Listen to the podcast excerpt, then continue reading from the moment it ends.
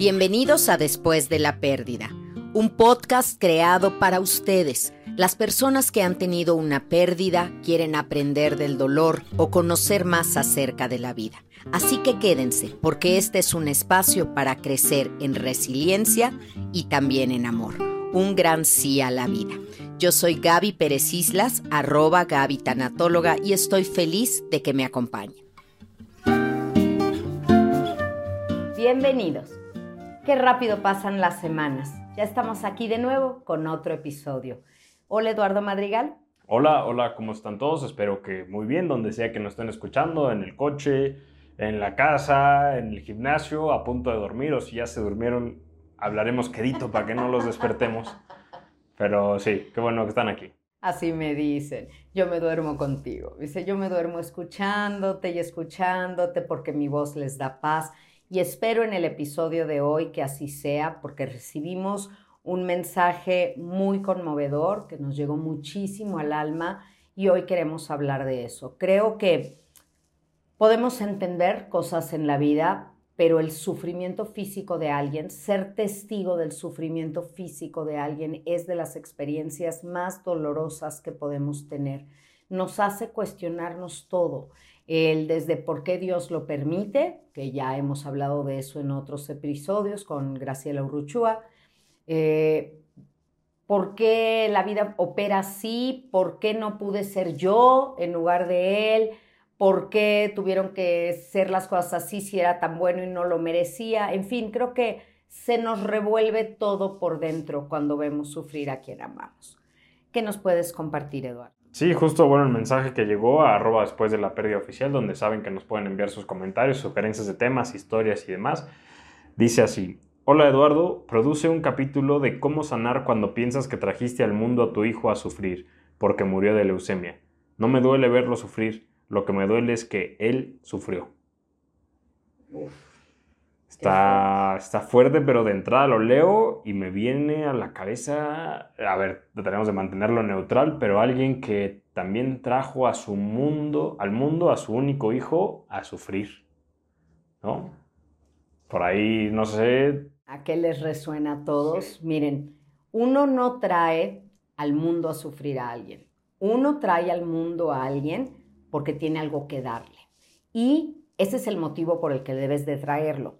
Yo, yo desde ahí quiero empezar y entiendo perfectísimo la alegoría que estás haciendo porque creo que va a ser la base de esto, ¿no? Eh, y ahorita volveremos a eso. Porque ni la Virgen María, ni esta mamá, ni nadie trajo al mundo a alguien a sufrir. Ese no era el objetivo. Cuando nosotros queremos ser mamás o papás, debe de ser porque tenemos algo que dar. No es quiero tener un hijo para que me acompañe cuando sea viejo, quiero tener un hijo para que sea el que me cuide, quiero tener un hijo para que sea el que trabaje y gane dinero por mí. Creo que ninguna de esas razones son lo suficientemente válidas. Tenemos un hijo no para pedir, tenemos un hijo para darle. Y nosotros tenemos amor que darle. Y esta mamá le dio todo el amor que pudo, porque el amor más grande es quedarte al lado de la cama de alguien que está sufriendo y como ella dice, no me duele por mí, me duele porque sufrió, porque es decir, no lo merecía, pero me quedé a su lado y ahí estuve y lo vi sufrir, lo vi sufrir, esa frase tiene una cantidad de amor porque cuando, no sé, alguien se siente mal es, hoy estás mal, bueno, ahí te, ahí te voy a ver cuando estés mejor. No, no, yo no me puedo parar en el hospital porque no, no, a mí no me gusta ir a velorios, porque no nos gusta ver sufrir a las personas, a nadie le gusta y menos a quien quieres. Y tratamos de evadirlo, pero el que no lo evade es el que verdaderamente ama. Y ahí estaba, ahí estaba ella. Ella lo trajo a esta vida para amarlo, pero en el destino de su hijo estaba morir, como está en el de todos en ese momento. No tuvo la muerte que se merecía, desde luego, tuvo la muerte que le tocó. Y la leucemia no se trata de la voluntad de Dios, ni de una maldad, ni de que hay que aprender, se trata de biología. Es un tema de una carga hereditaria y que se activa, en fin, o sea, es un tema biológico las enfermedades. No es un tema de maldición, de karma, por favor, no, ni de nada por el estilo y ella estuvo ahí para él. Entonces, creo que le duele tanto haberlo visto sufrir, que por eso se está cuestionando seguramente la frase que yo siempre les he dicho. De haber sabido que te iba a doler tanto perderlo, ¿hubieras preferido no tenerlo? Ella diría, no, sí querría yo tenerlo, pero si yo replanteo esta frase y te digo, de haber sabido que él iba a sufrir tanto, ¿lo hubieras tenido? Entonces tal vez la respuesta sea diferente. No, yo creo que seguiría siendo la misma respuesta, pero no sé si es complicado porque creo que la clave aquí o el sentimiento predominante en muchos duelos es la culpa, ¿no? Y más cuando muere tu hijo, tú lo trajiste a este mundo y tú nos lo has en tus propias palabras porque crees que el mundo es un lugar hermoso para vivir, ¿no? No, porque a pesar de más bien la corrupción, a pesar de la violencia, a pesar de todo eso, el mundo vale la pena vivirse pero nunca se imaginó o nunca te imaginas cuando tienes un hijo o quieres traerlo a este mundo que va a sufrir lo que puede llegar a ser una terapia médica dolorosísima, de años de estar postrado en una cama, de imposibilidad física o, verbal, etcétera. O sea, como que no te imaginas eso, ¿no? ¿Cómo, ¿Cómo trabajar ese sentimiento de culpa cuando tú trajiste a esa persona al mundo o sea, casi casi le dijiste, toma este boleto para esta película, está buenísima y es la película más triste y sad del mundo. O sea, ¿cómo no sentirte que estafaste a esa personita o algo así? O sea, ese, ese sentimiento de culpa. Wow, lo pones muy fuerte también porque yo entiendo que como padre o madre sentimos que todo lo que le pasa a nuestros hijos, tengan la edad que tengan, tiene que ver con nosotros. En nuestra gran soberbia de padres decimos, hay algo que yo pude haber hecho o dejado de hacer que cambiar el resultado de las cosas. Y no, podemos proteger a un hijo de todo menos de su destino. Y en el destino de alguien está cuándo nace, de qué se enferma de gravedad y cuándo se muere. Nada más. Todo el resto de cosas son elecciones o consecuencia de elecciones previas, pero lo que sí está es que tú en algún momento pues te vas a enfermar o te va a pasar algo grave y vas a morir. Sufrir es una experiencia humana, Eduardo. Son las espinas de la rosa. Y yo creo que cuando estás pensando en casarte no estás pensando en que vas a tener problemas, pero de alguna forma sabes que vendrán problemas, porque los problemas están con el matrimonio. Cuando te vas a enamorar, sabes que hay un riesgo de que te rompan el corazón, pero lo corres porque el amor vale la pena. Cuando traes a alguien a este mundo, sí, se puede enfermar, se puede caer, se puede romper, se puede lastimar, pero también juegas ese, esa carta pues por amor, para que esté, para que viva esta experiencia. Y hay vidas que sí están marcadas por mucho sufrimiento físico y es muy triste y espero que la ciencia siga avanzando para tener cada vez mejores medicamentos, mejores tratamientos, mejores cuidados paliativos, justo esto para paliar, para ser más llevadero, para ser más pequeño el dolor físico que alguien pueda tener. Es que lo pienso yo y no lo sé, a veces es complicado pensar esto, pero esta pregunta que tú haces de, de haber sabido que iba a doler tanto perderlo, hubieras preferido no conocerlo, me imagino si se pudiera de algún modo hacerle esa pregunta a su hijo o a la persona que se fue, de haber sabido que esto iba a pasar, hubieras preferido que no te doliera tanto, que no... Este, hubiera... No, hubiera preferido que no le doliera tanto. O sea, de haber sabido que te iba a doler tanto, de todas maneras hubieras querido haber venido. Sí, exacto. E-, esa sería la pregunta, ¿no? Y, yo creo que también la respuesta sería que sí, porque creo que esas personas son las que conocen un amor brutal. O sea, esa mamá que estaba ahí, más allá de lo que pudiera o no hacer físicamente, porque muchas veces pues nuestras manos están atadas de lo que podemos hacer o no realmente ante una enfermedad, no somos médicos y nos limitamos únicamente a las recomendaciones de los doctores, quisiéramos hacer mucho más para que no sufriera o doliera o mejorarlo, pero realmente lo que podemos hacer creo que es poco, pero lo que sentimos hacia la otra persona y esas personas que tal vez han sufrido muchísimo en esta vida, tal vez han, han sido los que más amor han sentido, ¿no? O sea, ese amor de esta mamá cuidando a su hijo, yo creo que hay personas que no llegan a sentir eso en toda su vida, ¿no? Y se podría quedar con eso también ella de la paz y la tranquilidad de haber amado a su hijo y seguirlo haciendo. Claro, y estar, hacerlo más difícil, estar ahí. Mira, Vamos a llevarlo a, la metáfora y a la comparación. Vamos a usar el caso de Jesús y si les parece bien para hacerlo en esta ocasión, vamos a verlo como el caso del profeta Jesús, ¿ok? Separado de cualquier contexto religioso, ¿ok? No estamos hablando de Dios, estamos hablando de Jesús, el profeta y María, su madre, que lo acompaña en todo el Via Crucis de él. Ella sabía que él tenía un destino que cumplir. Aquí la diferencia es que, digamos, a esta mamá le dieron el diagnóstico y María sabía que su hijo estaba llamado para un destino y que, pues bueno, eh, iba a ser sacrificado. De alguna forma sabía que esto no iba a acabar bien, ¿no? Pero María se quedó y esta mamá se quedó. Y quien ha visto la película de la Pasión de Cristo, estoy pensando ahorita en la de Mel Gibson, que a mí me parece una obra de arte, me gusta muchísimo. María va caminando cuando va ahí el Via Crucis, ¿no? Y no puede acercarse y hay mucha gente y lo va viendo caer y lo va viendo sufrir. Y, alguien diría, pero ¿por qué, ¿por qué eres masoquista? O sea, mejor no veas esto, mejor hazte para allá, mejor ya después que te digan cuando ya pase todo, vete a tu casa, no te quedes ahí.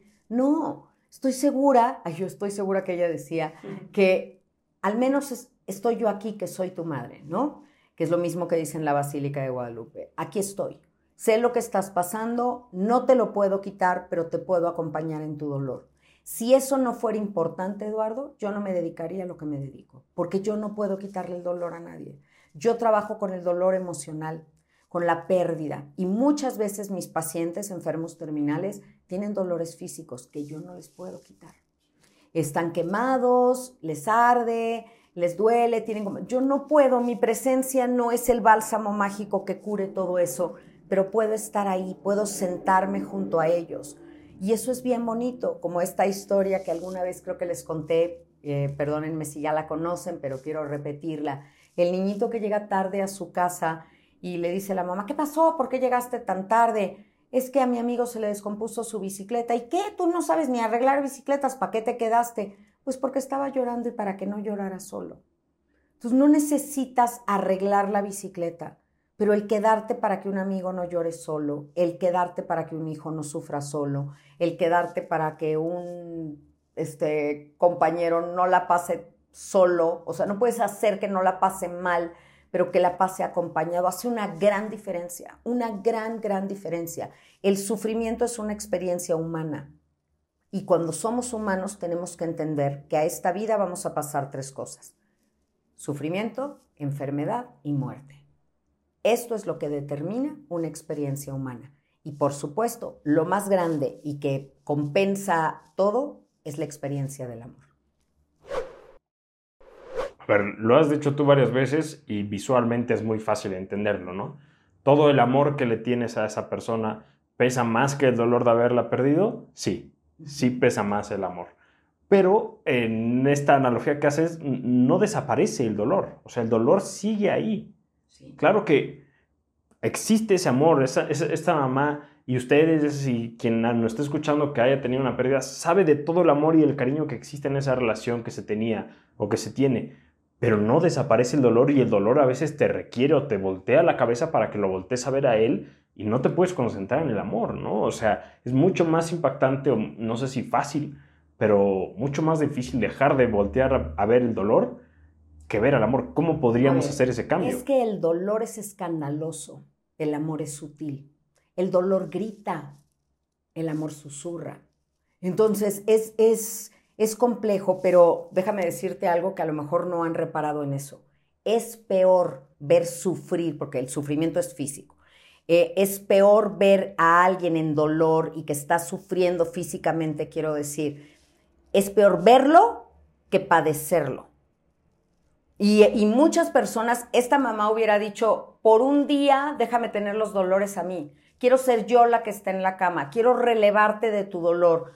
Porque verlo, tú estás viendo lo que siente, estás viendo su rictus de dolor, sus gritos, su lenguaje corporal de que le está doliendo y tú tienes desde el no dolor, porque tú no sientes el dolor, una construcción mental del dolor muy clara, que el que tiene dolor no la tiene. Porque el que está sintiendo el dolor físico no puede pensar con claridad. Las dos cosas no son.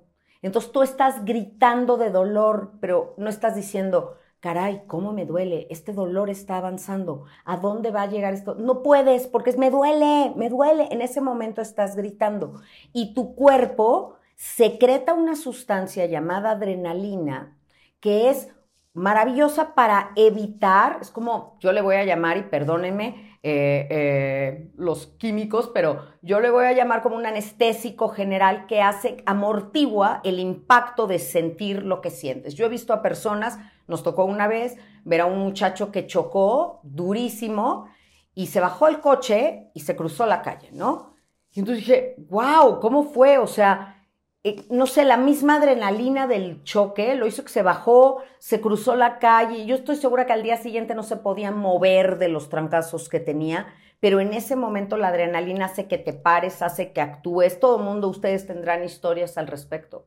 Pero el cuerpo, que es esta máquina maravillosa, tiene sus mismas sustancias y mecanismos y cuando ya no puedes con el dolor te desmayas pero el que está viendo el dolor del otro está claro, está consciente, no lo está sufriendo y no tiene esos beneficios que, que hagan paliativo o menor el dolor, ¿me explico?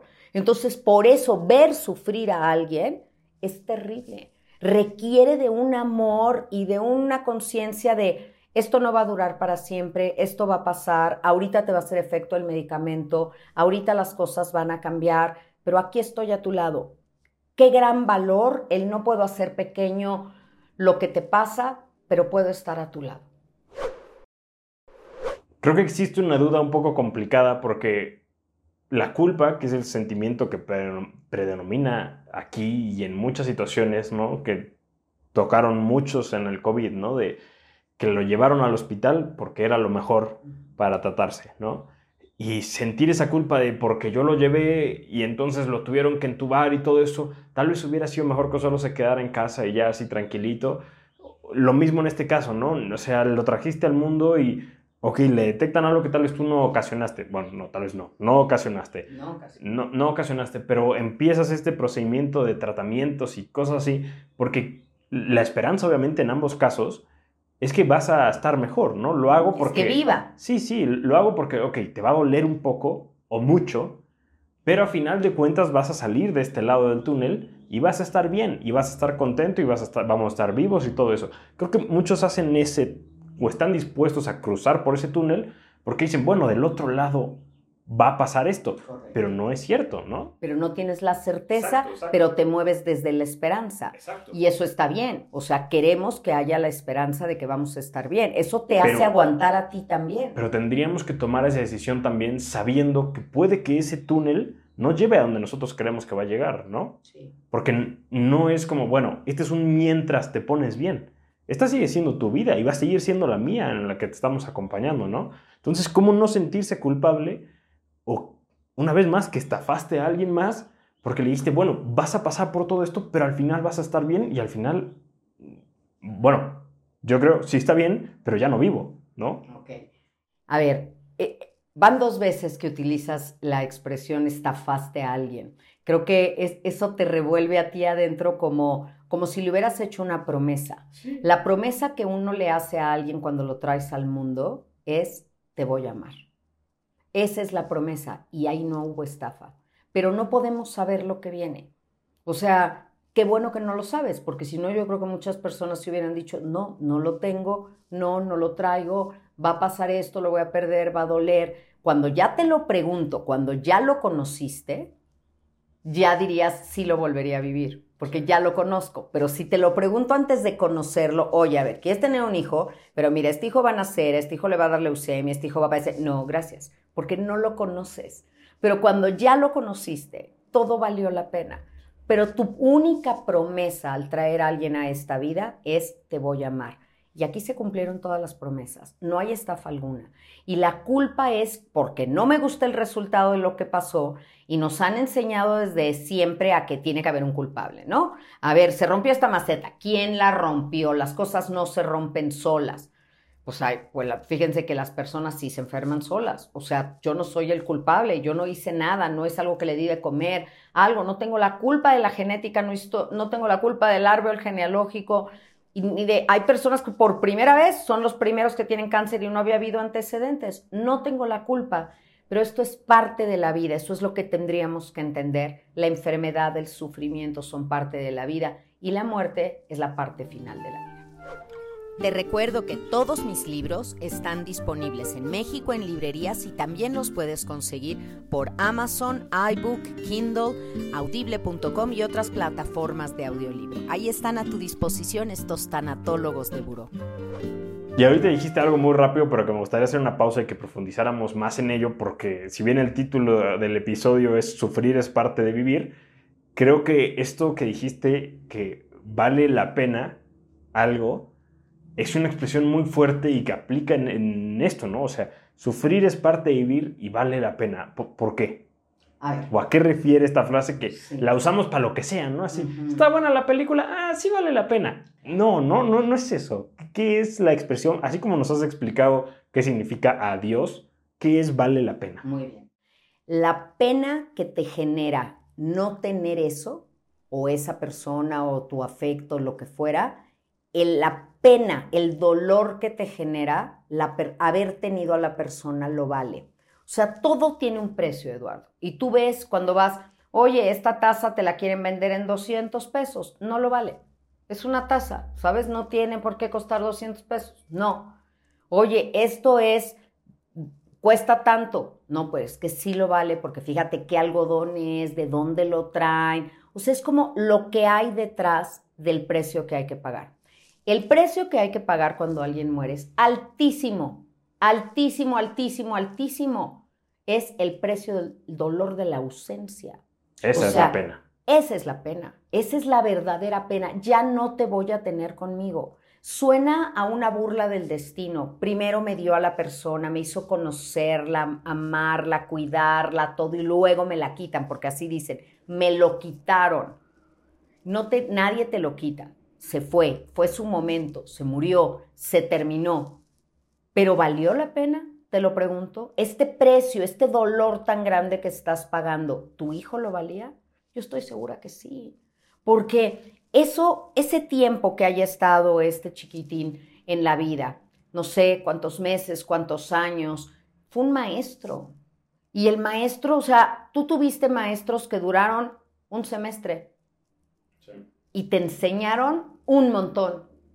Y tuviste maestros que duraron un año y te enseñaron un montón. Y tienes maestros que son tus padres que todavía te duran, entonces tienen 27 años contigo y todavía, y espero hayamos valido la pena, ¿no? Pero tratamos de hacerlo mejor el tiempo que tenemos con una persona. Pero cuando tú haces el balance al final, ¿qué me enseñó? ¿Qué me dejó? ¿Qué aprendí? ¿Cómo crecí? de momento tu dolor es tan grande que alguien te puede contestar, no, no, no, sabes que no lo vale. Si yo hubiera sabido esto, yo no me meto en esto. Claro, si lo hubiera sabido antes, te digo, antes de conocer a la persona.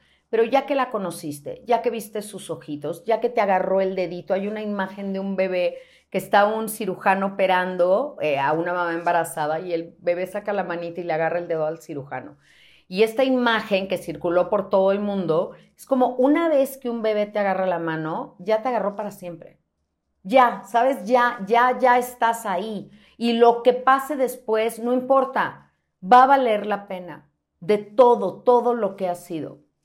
Y, y voy a usar este ejemplo y por favor no me lo tomen a mal porque para algunos puede parecer muy superficial comparado a lo que estamos hablando, pero todo amor tiene un costo. La locura más grande o de proporciones más épicas que he hecho en mi vida fue llevar a Lara a la que era mi casa en aquel entonces, que era una casa muy pequeñita, y Lara era un cachorrito de San Bernardo. había yo cursado una carrera universitaria, tenía yo una maestría, yo sabía que ese perro iba a crecer. No sabía cómo. Fue un acto de fe. ¿Cómo le iba yo a hacer? El amor era enorme. Sentí un amor enorme y yo dije, la vida me va a abrir caminos y yo voy a poder. Y eso se parece mucho al, al salto de fe que uno da cuando decide pues, tener un bebé o traerlo al mundo. No sé cómo le voy a hacer. No tenemos resuelto las cosas. Pocas personas tienen un hijo ya teniendo la segubeca para que esté su universidad asegurada, todo. No sabes lo que va a pasar en la vida y sin embargo dices, voy a ir viendo sobre la marcha si es una especie de locura de amor y ha sido una locura, una locura, porque Lara es un perro que necesita muchos cuidados. es una raza muy susceptible. La han operado de sus ojitos, le han salido bolas, eh, estuvo mal, tuvo un tema en la cadera también. Es un pelo muy complicado que hay que estar cepillando. Cambia de pelo dos veces al año, que hace unas bolas de pelo. Babea estratosféricamente, deja babas en todos lados. Se ha comido su peso, o sea, mil veces. O sea, lo que yo he gastado en comida para Lara es, si yo saco la cuenta me voy para atrás, ¿no? De lo que Lara ha comido. Pero ha salido, todo ha ido saliendo. Y si tú me preguntaras hoy, ¿lo volverías a hacer? No. No con otro San Bernardo nuevo. y, y fíjense qué fuerte. Nunca volvería yo a tener un San Bernardo, nunca. De verdad es un perro muy delicado, un perro muy demandante, un perro al menos como yo la eduqué, tal vez la mal eduqué. Pero yo no volvería a tener un San Bernardo. Pero si tú me preguntas, ¿volverías a tener a Lara? Si regresaras el tiempo, ¿lo volverías a hacer? Toda la vida. Toda la vida. Porque aunque es caótico, vivir en una casa con un San Bernardo adentro de la casa, yo lo volvería a hacer por Lara. Porque conozco a Lara. Ya, ya te lo puse en el ejemplo tangible para que entendamos. En abstracto, no lo volvería a hacer en concreto, a, mi Lara sí. Y eso es lo que nos pasa. Y entender que el tiempo que estuvieron aquí, y volviendo al ejemplo que estábamos usando de Jesús profeta y, y, María, ¿valió la pena? Claro que valió la pena. O sea, si no hubiera venido, no hubieran quedado estas enseñanzas, no hubieran habido estos profetas, estos discípulos, no hubiera habido esta enseñanza, no habría cristianismo y catolicismo. Eh, bueno, la trascendencia del paso por esta vida de este hombre fue enorme. Y la del paso de cualquier hijo en esta vida es enorme, lo que transforma tu vida, lo que te hace crecer, lo que te hace madurar. Y estoy pensando en madres que tuvieron a su bebé horas de recién nacido o nació muerto y lo tuvieron en brazos unos minutos y cuando hablas con ellas dicen, lo valió. Valió todo el embarazo, valió toda la ilusión y lo volvería a vivir por esos momentos, porque tú no trajiste a alguien a sufrir al mundo, acompañaste a alguien en ese sufrimiento. Tú lo trajiste para amarlo, para vivir, para que viviera la experiencia del amor y eso siempre valdrá la pena. Sí, creo que esa es la clave, ¿no? Entender que, pues lo digo con mi misma palabra, no estafaste a nadie, porque la mejor promesa que le puedes hacer a alguien y lo mejor que tú le puedes brindar a alguien, y creo que lo mejor que puedes hacer en esta vida es amar a alguien.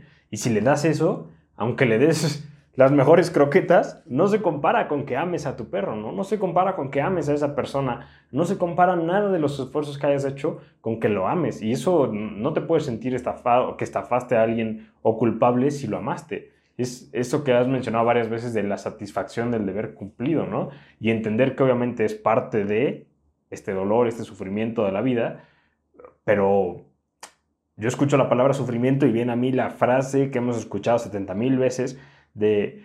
Eh, ya sé cuál vas a decir y la odio. Y la saben también ustedes, la saben. Escriban en los comentarios ahorita si saben cuál voy a decir. Pónganle pausa. Escriban. La voy a decir ya, pero eh, el dolor es obligatorio, el sufrimiento es opcional. ¿No? Y el título de este episodio es El sufrimiento es parte de vivir. ¿Cómo? ¿Estás contradiciendo años de conocimiento, mamá? No, no es conocimiento. Es, es eh, filosofía barata eso de que el sufrimiento es opcional. No es opcional. A veces te toca sufrir en la vida, física y emocionalmente. La duración del sufrimiento es lo que a veces puedes elegir. ¿Cuánto tiempo me quedo triste, lamentándome por algo que pasó? ¿O acepto que pasó, entiendo que así tenía que ser, reconsidero mi papel, porque lo que más nos frustra a los seres humanos es no pude hacer nada. Oye, siempre podemos hacer algo. Rezar por alguien es hacer mucho. Mandarle luz es muchísimo. Orar, concentrarte, mandar energía positiva, acompañar a alguien, estar ahí aunque sea en silencio, dedicarle tus esfuerzos del día es muchísimo. Lo que no podemos siempre es curar a una persona, porque no, yo no puedo quitarte tu dolor. Y yo hasta les digo, yo no puedo hacer chiquito tu dolor, voy a tratar de hacerte grande a ti, para que puedas resistir ese dolor. Y eso es amor. Y si con ese amor trato yo a mis pacientes, imagínate una madre a un hijo. Entonces, espero que este episodio haya servido para todos, para ver claramente que el sufrimiento es escandaloso y nos distrae y pareciera que es, híjole, ¿para qué? ¿No? ¿Para qué tanto si, fue, si iba a pasar esto? Y les recuerdo cuando Elizabeth Kubler-Ross dijo, hay flores que tardan muchos meses abajo de la tierra, nacen, ven la luz del sol, viven un día y mueren. ¿Por qué tanto atrás si solo iba a vivir tan poco? Porque tienen una misión, vienen a recordarnos que la primavera existe y eso es extraordinario. Y la misión de este hijo, de cualquier persona que pasó por este mundo, hay que desentrañarla. No vino a sufrir, vino a enseñarme. ¿Qué aprendí? Yo lo traje para amarlo y él llegó como maestro o como maestra para enseñarme. Si aprendiste, no perdiste. Porque entonces te quedas con ese aprendizaje y el recuerdo de haberlo tenido y tu único consuelo, Eduardo, cuando muere alguien que estaba sufriendo físicamente, es decir, sé que ya no sufre. ¿Por qué tienes esa certeza, Gaby? Porque el sufrimiento físico está en el cuerpo, el sufrimiento emocional está en la mente. Y lo, cuando te mueres, el cuerpo se acaba, la mente se acaba y lo único que trasciende de lo terrestre a lo celeste es el alma el alma y el amor. Y esa nunca está en sufrimiento, ¿no? O sea, es mientras exista el amor ahí, que lo has dicho varias veces, no porque acabe la vida de una persona, acaba la relación que tenían, ¿no? Ese amor, ella puede seguir diciendo amo a mi hijo a pesar de que ya no está aquí, porque sabe y se siente de regreso como si lanzaras una onda y regresara a donde sea del universo, que ese hijo también la ama a ella, ¿no? Y todo eso que le brindó creo que es es creo la clave, ¿no? De, de este episodio y para poder entender muchos duelos, tiene que ser el amor, ¿no? Y claro, como dijiste, es más estruendoso el sufrimiento, pero mucho más pesado el amor. El amor y profundo. Y recuerdo que, bueno, mi mami, iban a decir, ay Gaby, ¿cómo hablas de tu mamá? Probablemente sí, fíjense, hablo mucho de ella, porque bueno, uno habla de lo que conoce y ama, y pues es lo que conozco. Pero mi mami, tú lo sabes, eh, sufrió mucho. La verdad, tuvo mucho sufrimiento físico por su enfermedad. Eh, tuvo mucho padecimiento, le faltaba el aire, tenía dolores en el piso de la boca, en fin, sí tuvo mucho sufrimiento y al final sus pulmones estaban endurecidos, eran una roca y entonces ella tenía mucho dolor. Y cuando entré por primera vez, cuando ya estaba hospitalizada y veníamos llegando de viaje, ya lo he contado, y entré al cuarto y todo, me vio con una carita dije, ya estoy aquí, mami. Y me dijo, ya no puedo. Y ese ya no puedo y esa carita de dolor que me partió el alma, también me ayudó a dejarla ir. Porque ya ella no podía. Y querer retener a alguien que se quede cuando ya la vida cuesta tanto trabajo, no sería amor, sería egoísmo. Entonces, con todo y el dolor de mi corazón, yo sabía que ya era su momento y que cuando las cosas pasaran, ella iba a dejar de sufrir y a mí eso sí me consoló porque verla sufrir fue muy, muy complicado. Desde el corazón les comparto esto, gracias a la persona que nos escribió, su confianza, su cariño, para mí me rebasa. Espero ustedes sepan que aunque bromeemos de repente, aunque usemos ejemplos superficiales para hacer un poco más llevadero para todos, que sé que algunos nos acompañan con sus lágrimas cada episodio, lo hacemos con muchísimo respeto y con mucha profundidad, quitándonos los zapatos de manera simbólica, porque estamos entrando al templo del dolor de una persona y eso para nosotros es de gran respeto. Espero que nuestro trabajo, nuestros comentarios hoy, nuestras opiniones hayan servido y sumado. No traemos a alguien a sufrir a esta vida, lo traemos aquí para amarlo, sin conocer su destino. Es una moneda al aire pero jugarnos esa moneda es la prueba más grande de amor. Pues sí, gracias, gracias a, todos los que nos escuchan, que han llegado ya al final de este episodio. Saben que la mejor manera de fomentar que esto siga es dándole like al video, si es en YouTube, si es en Spotify o en alguna otra plataforma que puedan calificarlo, pongan las estrellitas que crean que merezca, compártanlo con quien crean que debería escucharlo también. Creo que pues es una lección igual difícil, ¿no? Que por momentos no quisiéramos entender porque nos fuerza la cabeza para voltear para otro lado, pero lo vale, lo vale la pena, como lo hemos hablado aquí. Eh, gracias, gracias por, por, suscribirse al canal, por ser fans, los nuevos que se, están, que se siguen sumando y sumando, muchas gracias. Este, los, los productores, etcétera, pues nuestro agradecimiento y qué bueno que sigan aquí, que, que se hagan de estas herramientas para, digo, nada de aquí los va a blindar contra el dolor, ¿no? Sabemos que eso no, no puede pasar, pero por lo menos están haciendo de muy buenas cajitas de herramientas para, si no, esperemos no, algún día se necesitan, las puedan sacar y voy a volver a escuchar este episodio y ahora voy a volver a hacer esto y voy a volver a ver esta película que recomendaron y que no. Entonces, pues nada, gracias por tenernos ahí en su cajita de herramientas. Gracias, paz y bien para todos y nos vemos la próxima semana. Adiós. Si te gustó este episodio, por favor compártelo. Vamos a hacer una gran red de apoyo. Gracias por tu escucha activa y por la voluntad de ser resiliente. Yo soy Gaby Pérez Islas, arroba Gaby Tanatóloga, como puedes encontrarme en todas las redes sociales y las redes sociales del podcast, arroba después de la pérdida oficial. Paz y bien para todos. Nos vemos la próxima semana en un episodio más de Después de la pérdida. Adiós.